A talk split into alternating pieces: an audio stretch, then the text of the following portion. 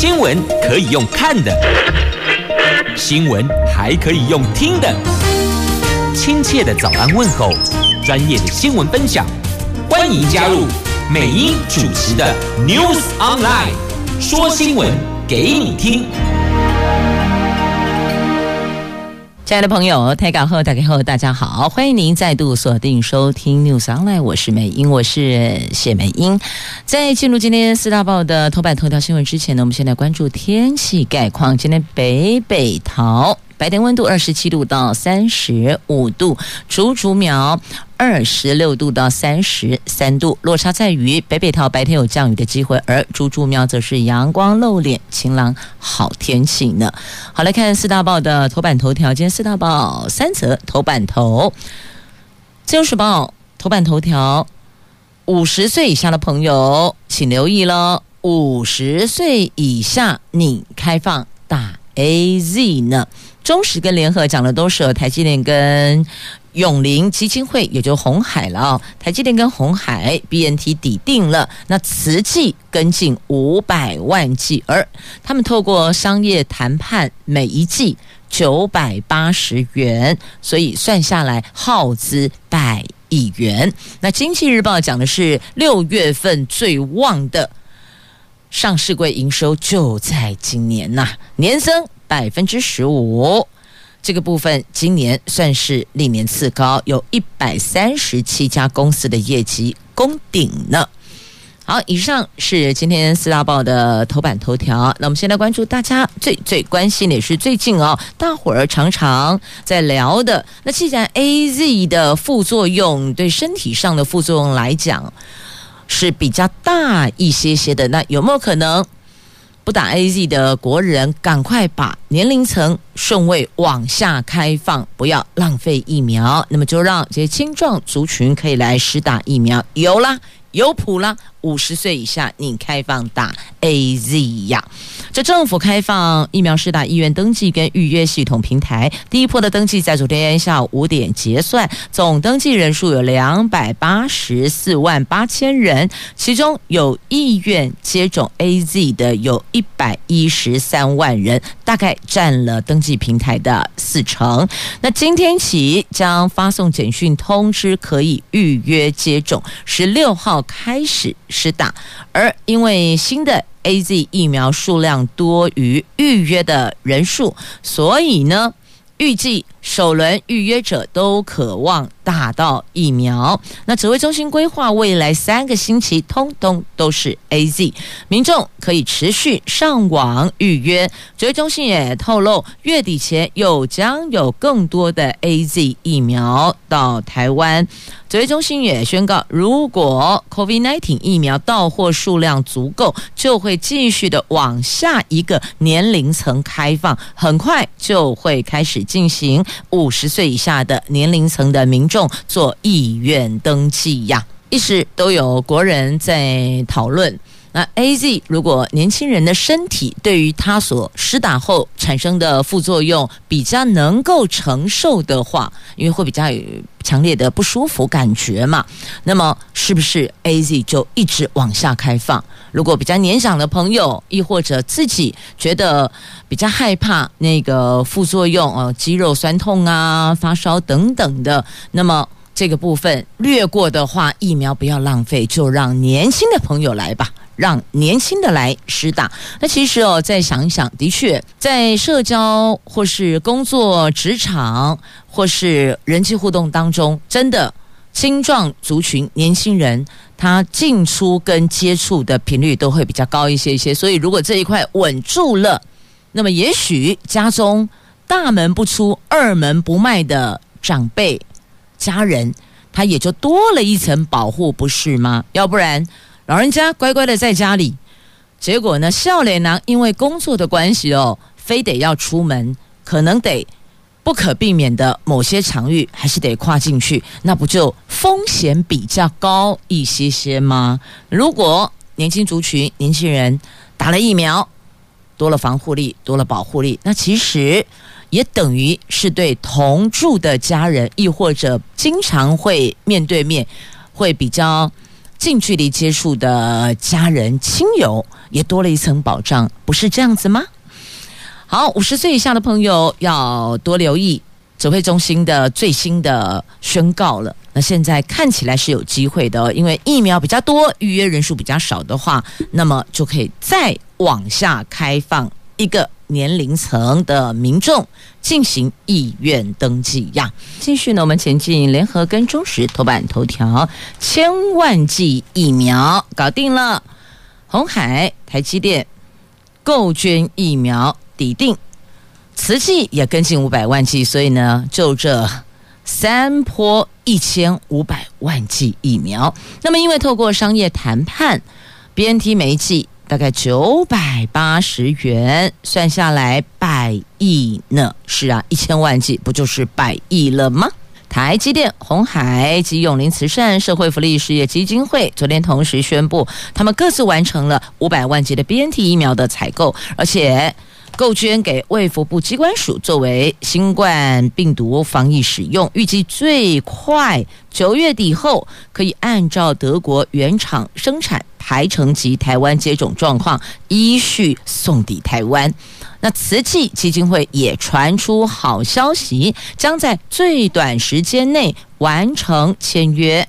永林、慈济、台积电。合计有一千五百万剂的 BNT 疫苗就能够同步分批的进到台湾了，而他们是秉持着原厂制造有三大原则哦：原厂制造、原厂标签、直送台湾，没有再到某个地方再出来。就直接原厂出来就到台湾呐、台积电、红海感谢多方支持，也谢谢总统府行政院卫福部跟机关署的授权协助。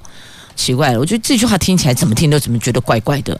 你看哦，这民间企业为防疫贡献一份心力，不是应该是政府要去谢谢他们吗？怎么会反而他们说谢谢总统府、谢谢行政院、谢谢卫福部、谢谢机关署的授权协助？这是为救国人啊，照顾。百姓不就是政府的责任吗？所以政府的授权跟协助，这本来就是应该做的吗？就有时候我会觉得，不知道是我自己错乱了，还是你们也有同样的感觉啊？因为也有可能是我自己错乱了，本来就是这样，要到处跟人家谢谢的。那我只觉得，这个原来照顾百姓、照顾国民，就是政府责无旁贷的责任。那么民间企业愿意掏腰包捐书。这不是应该政府要感谢他们吗？授权使用的协助应该是政府主动拦起来，帮忙去 run 这个流程，因为就是要加快完成，这样子疫苗才可以提早到台湾，国人才能够提早接种，不是应该这样子吗？你你想想看哦，是我错乱了，还是整个社会环境错乱了？好，不管了，继续往下看喽。那有这三大原则：原厂制造、原厂标签、直送台湾，要确保疫苗品质符合机关署及相关法规的要求。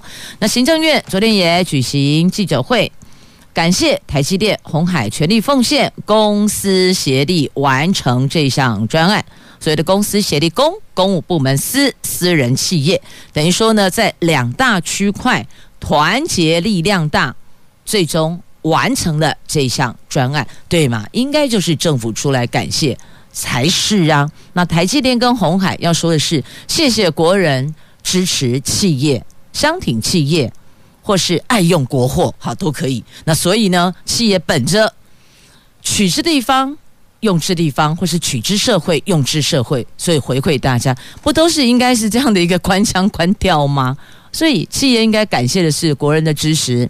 政府应该感谢企业的相挺，这个流程不是应该这样子？感觉比较不会扭曲跟怪异呀。好，那么再来往下看，郭董说，郭台铭他说，因为这次的疫苗是商业采购，北京没有干涉。这不是政治哦，不牵涉政治，纯粹商业。所以你看，一季九百八十元。那再来捐赠金额不超过一亿七千五百万美元。好，这总 total 不管它的金额多少，重点是疫苗赶快来，国人赶快接种。这不是我们大家最衷心期盼的吗？所以之前你看浪费了多久的时间？现在说最快九月底开始分批到台湾。那如果之前呢一个月不要浪费，那不就是最快八月底可以来吗？不应该是要加速期程，尽速到位，立刻接种吗？政治什么的最麻烦了。好，来看一下这一次哦，是商业采购，无关政治。那针对复兴合约公告提到，这批疫苗将被买方捐赠给台湾地区疾病管制机构，就遭外界质疑，好，这是矮化我们。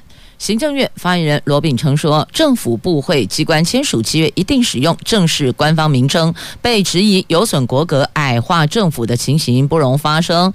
相信台积电跟鸿海。这两捐赠单位不会这么做，也没有这么做。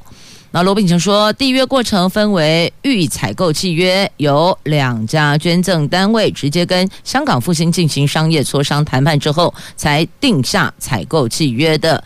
疾管署不是契约的当事人，所以他也做了说明哦。我们希望可以签约，它就是一个商业行为，商业采购，所以是公司去跟公司签约的，不是政府对政府，因此没有矮化的问题呀。那出售方是香港复星，是上海复星的子公司，依相关规定发布公告，还有重要讯息，这些都跟政府无关系呢。那这一次换算下来，包括了疫苗的采购金额、冷链物流配送，还有处理服务跟保险费等等，总 total 全算了，每一季大概换算台币。九百八十元，那美金换算下来大概是三十五美元，因为不是就疫苗的价格，还有配送的冷链物流以及处理服务，还有保险等等，全部都算下去，一剂大概是九百八十元。来继续呢，我们前进《经济日报》来看头版头条的新闻，来看一下上市柜营收六月份状况如何呢？发现是。最畅旺的六月呢，这上市柜公司六月的营收昨天出炉了，在台积电营收创下历史新高，月增百分之三十二趴的带动下，整体上市柜公司六月份的总营收冲上三点三五兆元，月增百分之七四点七，年增百分之十五点二，是今年单月来次高，仅次于三月，而且是历年最好的六月份的营收。收呢？上半年的总营收有十九点一六兆元，年增高达百分之二十一点五。好，六月营收前五强依序是鸿海、台积电、人保、广达、和硕。鸿海虽然出现月减百分之十一点七，不过年增还是有百分之十一点四，稳居营收王的宝座呀。好，再来外资转买。昨天台股冲一万八千点呢，在美国股市反弹，激励加上外资转买超一百五十四亿，在台积电领涨下，昨天。台股向一万八千点的万八大关发起攻势，中场坐收一万七千八百一十四点，大涨一百五十二点。法人说，礼拜四台积电法说值得期待，指数有望向上再挑战万八点呢。好，不过。这个股票都没按省哦，现在告诉你，礼拜四法说之后，这指数有望再向上挑战。那到底现在还能不能进场？这可能大伙儿要仔细的评估推敲之后再做决定吧。功课得做足。再来。关注在今天中时头版下方跟疫苗相关的话题，但是呢，这个疫苗不是 AZ，也不是 BNT。今天自由时报是 AZ，那中时跟联合头版头都是台积电跟鸿海的 BNT。那么在中时头版下方还有莫德纳，大伙儿别忘了，还有一个莫德纳呢。这次世代莫德纳疫苗，你有没有听过啊？据说这个对付 Delta 等变异株可以改善保护力下降的问题呢。明后年各买一千五百万剂。行政院说，我国明年后年预计各采购至少一千五百万剂次世代莫德纳疫苗。指挥中心说，相关计划是既定事实，只是程序还没有完成。我国目前也展开了跟各大厂联系，相关进度都在超前部署当中。跟各大厂联系，那如果牵涉到官方政府单位，会不会又打回原来之前？因为政治因素，所以困难重重、阻碍重重的困境呢？有没有这种可能？那如果进一步来做，退一步来，你讲退一步来做解套，就让它成为是商业行为，厂对厂、企业对企业的采购，是不是就可以避免掉有国人认为会被矮化国格的疑虑呢？那有没有？这样的一个方式选项做法是现在先罗列出来讨论，同意允许了。接下来所有的疫苗采购，假设碰到政治因素，我们就转个弯，换个角度，改企业挺进，可不可以这样子啊？因为你看之前都是政治介入，那如果排除掉这一环，我们改采像现在。台积电跟鸿海的模式，它就是一个商业采购、商业谈判，那是否就可以解套了哦？我们想，明年后年还要买次世代的莫德纳疫苗，那假设碰到瓶颈，有没有解方嘞？要先想出来呀。那政府多次的说，外购跟下单国产疫苗总共有两千五百零五万剂，但现在只有到货一百五十万剂。只有占了百分之六点一耶。蔡总统说，明后年各采购一千五百万剂次世代莫德纳，持续争取更多疫苗，是这段时间。总统列为最优先的工作，也谢谢各方的努力。政府也已经展开下一批疫苗的洽购工作，来因应往后可能产生的需求。那所谓的次世代疫苗，就针对变种病毒株设计的预防性疫苗，可以改善现在大部分疫苗对于这 Delta 这些变异病毒株保护力下降的问题。那次世代疫苗的选购，目前我们。还在讨论，先选择莫德纳的原因有多重考量，包含效益、科学上的评价，还有供货的稳定度。所以政府采购是找莫德纳，那希望不要再发生 BNT 的这个事情了。好，这个到这儿似乎有点意思了哦。任何困境还是有解方的，任何瓶颈还是可以突破的。那如果循商业谈判模式，是否就可以突破当前两岸的困局了呢？啊，凡事儿突破之后再瞧瞧，还真的有点意思呢。来，接着关注在《自由时报》今天头版的两则图文哦。先来看一下，就全民集气，总统授旗有六十六名我们中华健将将出征冬奥。二零二零冬奥将在七月二十三号开幕，在疫情笼罩下，台湾代表团十九号包机飞往日本。蔡总统昨天南下高雄国训中心出席授旗典礼，他也勉励国手突破极限，用最好成绩激励台湾，鼓舞全世界。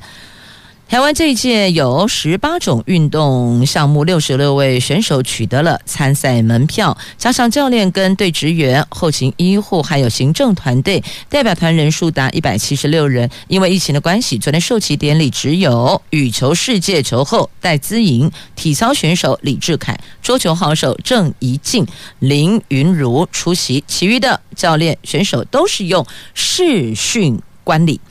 从五月中旬全国疫情警戒升到三级之后，国手连假日也不能够离营。蔡总统说：“我要谢谢所有选手和教练。”在这段时间，一面严格落实防疫，一面按部就班维持高强度的训练。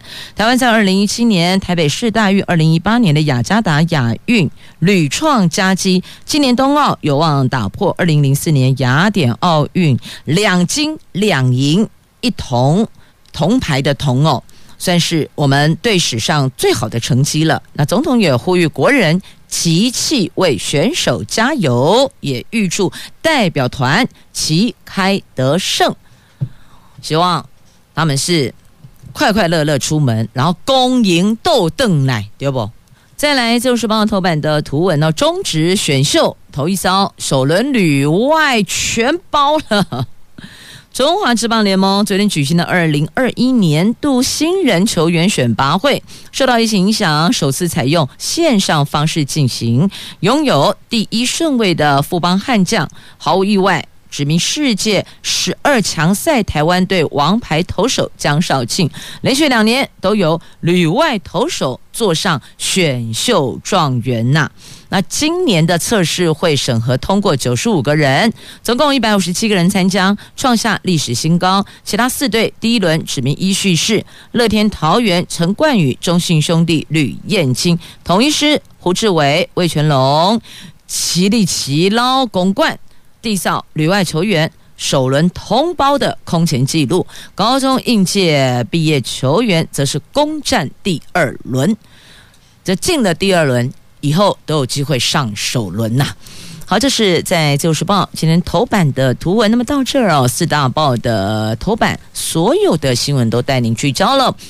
来，今天回解封了，也提醒所有出游的朋友留意一下哦，路况还有您的饮食啊，因为餐厅不能内用，都只能够外带或者从家里备妥再出门，是不是也比较方便卫生呢？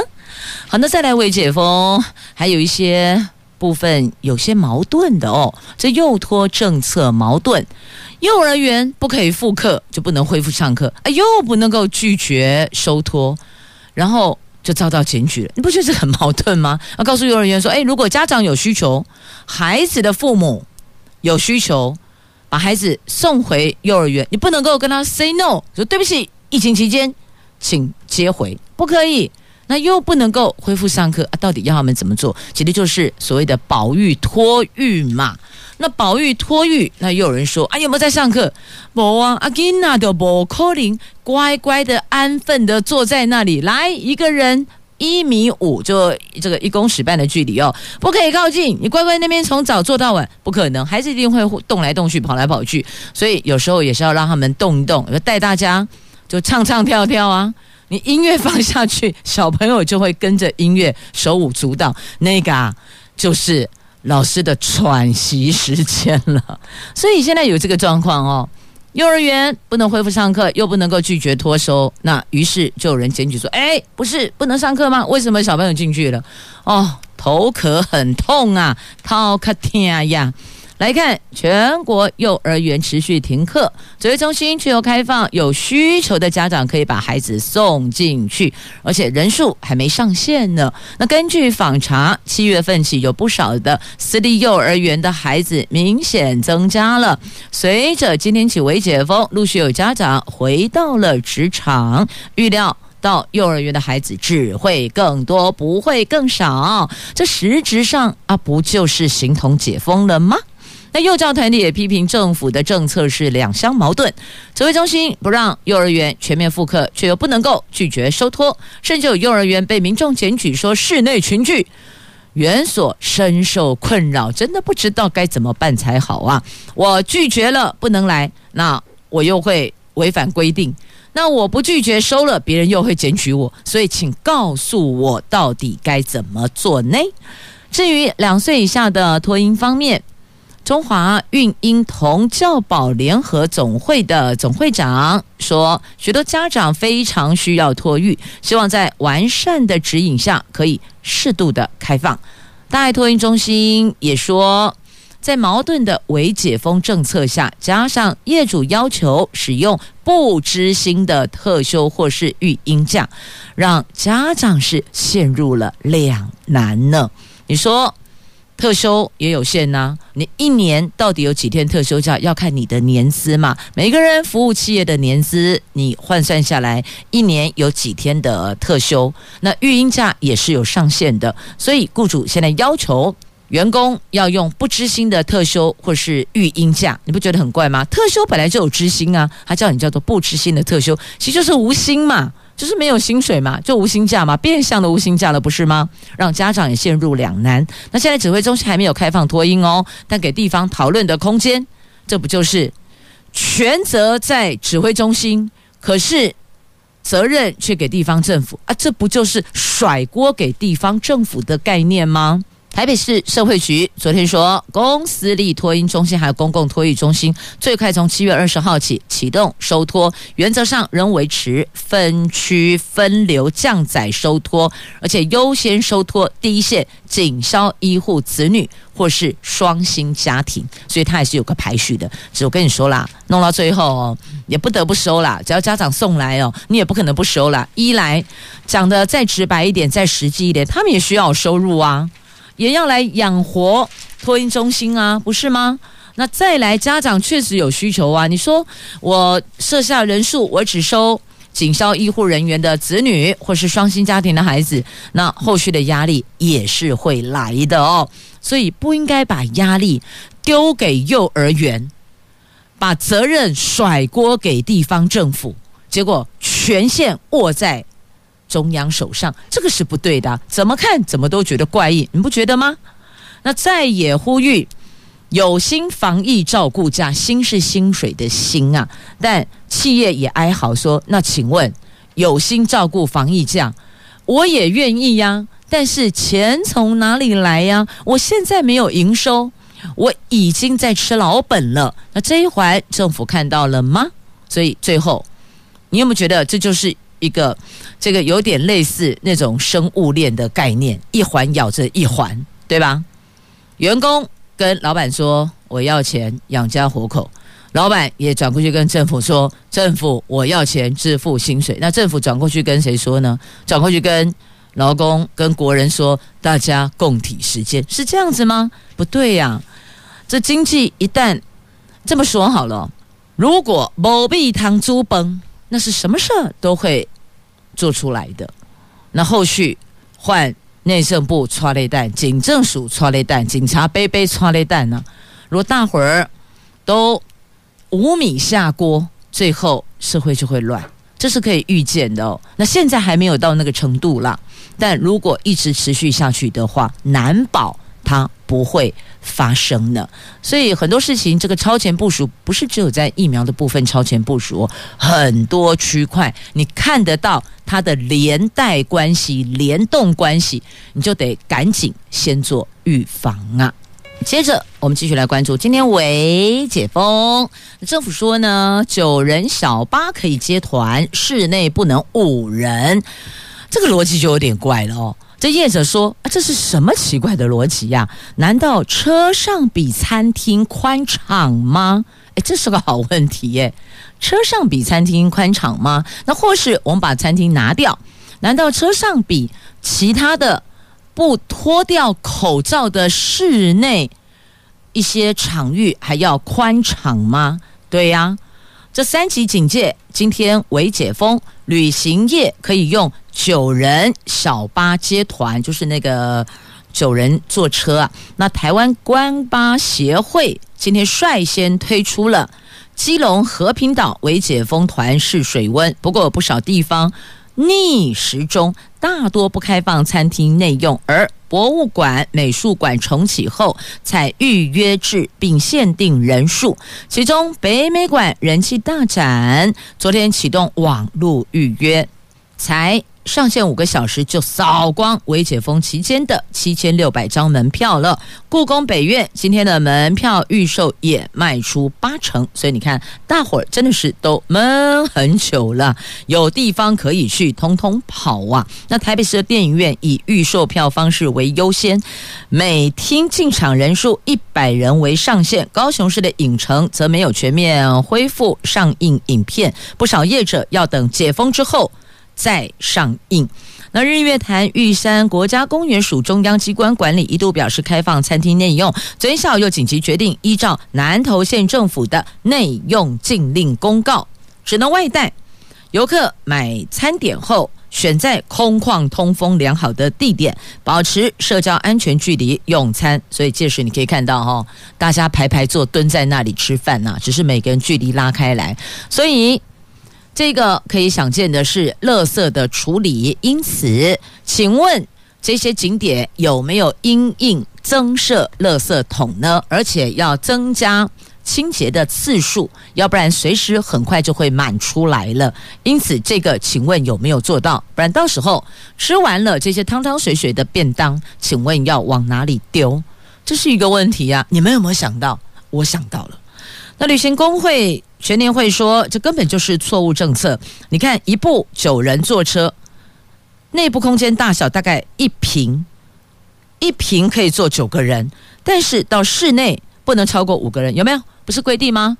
室内要五人以下，五人以上不行，就会被开罚。那我在室内我都没有脱掉口罩，这样也不行吗？九人八一瓶塞九个人，大家都没有脱掉口罩，那样行？每个人肩膀挨着肩膀，手臂傍着手臂坐，这样子可以。可是我在室内位置拉开来，这样说不行，所以很怪啊。这什么样的一个逻辑呢？那只是说餐厅不能内用。微解封对旅行业者帮助还是有限的，所以大伙儿总算看到重点了。就最近哦，这以上要讲的内容，可能我说完了会得罪一堆人，可能也会被很多人骂，但是我还是忍不住，我还是要讲一下，大伙来听听看有没有道理。也或许是我不对啦，也有可能是我不对。你看，现在有很多的施打站点接种疫苗的站点，可能是学校，可能是呃这活动中心，可能是体育场馆，好不管，就是这些疫苗接种站，里长一定得到现场去协助，自己里上的里民嘛，这个没有话说。那里长，我相信他们在服务里民的过程当中，也会做好安全防护，这个保护他人也保护自己。但是你有没有发现，就是有一波又一波的。这些民意代表前往现场去慰问，慰问很好。你把你带来的物资，可能是这个饮用水啊，可能是餐点呐、那你把你带来的这个物资放到现场，就可以离开了。结果不是啊，到现场之后呢，开始大家来来来来来来拍合照，我怎么看都觉得这个合照怪，为什么？每个人肩搭着肩，手勾着手，然后排成一排，动辄一二十个人在那里拍大合照，这到底是什么画面？这又是一个什么逻辑？我不懂哎！啊，不是说室内五人以下不可以吗？那为什么大家可以这样子肩膀挨着肩膀，一二十个在那边拍大合照剖脸书呢？然后大家给你说好棒棒，好棒棒，我不知道棒在哪里，我真的不懂啊！不是说不可以吗？那为什么又带头呢？你有没有想过现场的医护人员，每一波人来？都要上前去拍照，人家也是很累的，好不好？就像你白天工作在外面很疲劳了，像我们讲了一天的话，通常回到家下班了休息了，我就想安静的喘口气，这不就是我的喘息吗？结果呢，有可能我医护人员得放下手边工作，配合你们来慰问的民意代表来拍合照。然后拍完合照，我再回去工作；亦或者我们一班一班一梯一梯，我在轮流休息的时间，我得配合出来跟大家说：“哎呦，谢谢啊，谢谢你们来哦。”然后大家再来拍合照。你知不知道那是给现场的人员添加疲劳啊？九点来 A 民意代表，十点来 B 民意代表，十一点再来另外一个民意代表，你让不让人家喘息休息呀？这是我的看法。所以这段时间有很多人都来跟我讲：“哎，美英啊，你为什么都没有去现场去慰问呢？来看看我们大家，来挥挥手啊，来拍拍照啊，代表你有到现场。”我跟他说：“拍照，大家和在一起是不可以的。”去现场可以远远的看看大家有没有需要帮助协助的地方，如果没有，大家辛苦了，别给现场的人员添疲劳，不是应该这样子吗？如果要送物资过去，送水过去，送面纸过去，送一些现场用得到的东西，送食物，送便餐，呃，便当，送餐饮过去，你放了就可以走了。为什么放完东西送去走？来，大家来来来来拍合照，不觉得这个很怪异吗？是啊，所以。民意代表要批评政府之前，是不是也先拿镜子照照自己？你有没有做了违反的一些规定？你有没有顾虑到现场大伙这样子肩搭的肩挨在一起，也是增加风险？是啊，口罩没剥下来啊。就如果你觉得说口罩没剥下来，大家可以挨在一起，那请问为什么指挥中心的防疫指引说室内不能超过五个人？对呀、那现在打疫苗，因为距离都有拉开来，我们都有看到位置都排好了，都间隔一点五米以上，所以这个是 OK 的。那大家和在一起勾肩搭背拍合照，一二十个人，这又是什么道理？我不懂，真的跨博了。好，如果你觉得我讲的你不认同，你要骂我就来骂我吧，但我还是觉得应该防疫期间，身为民意代表不应该带头在那里添疲劳。这虽然不算是添乱，但不是给人家带来疲劳吗？是啊，多给现场工作人员、医护人员多些喘息的时间吧。来，继续我们来关注的是新课纲上路的这个首届招联。新课纲第一届高中生明年将升大学了，考招新制也跟着上路了。一百一十一学年大考中心更名为分科测验，而且每一科满分由现行的一百分改为四十五级分。部分家长团体批评计分粗略，恐怕会导致同分的很多不利选才。教育部最近邀集了家长团体、高中教师等代表开会，各方是。激战两天呐、大学招联会昨天让步了，同意研议采四十五级分、六十级分和七十五级分的可能性，不排除修改现在既有的规划呢。本来招联会是主张哦，分科测验计分不宜分分计较，四十五级分制就足以顺利分发考生到各系所了。招联会说，他们分析将近三年的考试分发情形，发现全国两千多个科系中，每年平均不到二十个人碰上同分者的问题，最后就采增额方式录取。那大家关注的牙医类，就是医科跟牙医。那电机资讯类明星科系三年都没有出现超额筛选的情形呢。不过，因为有不少家长跟老师都极力反对，教联会代表昨天在会议落幕前宣布，决定考量分发入学学生的需求，评估分科测验。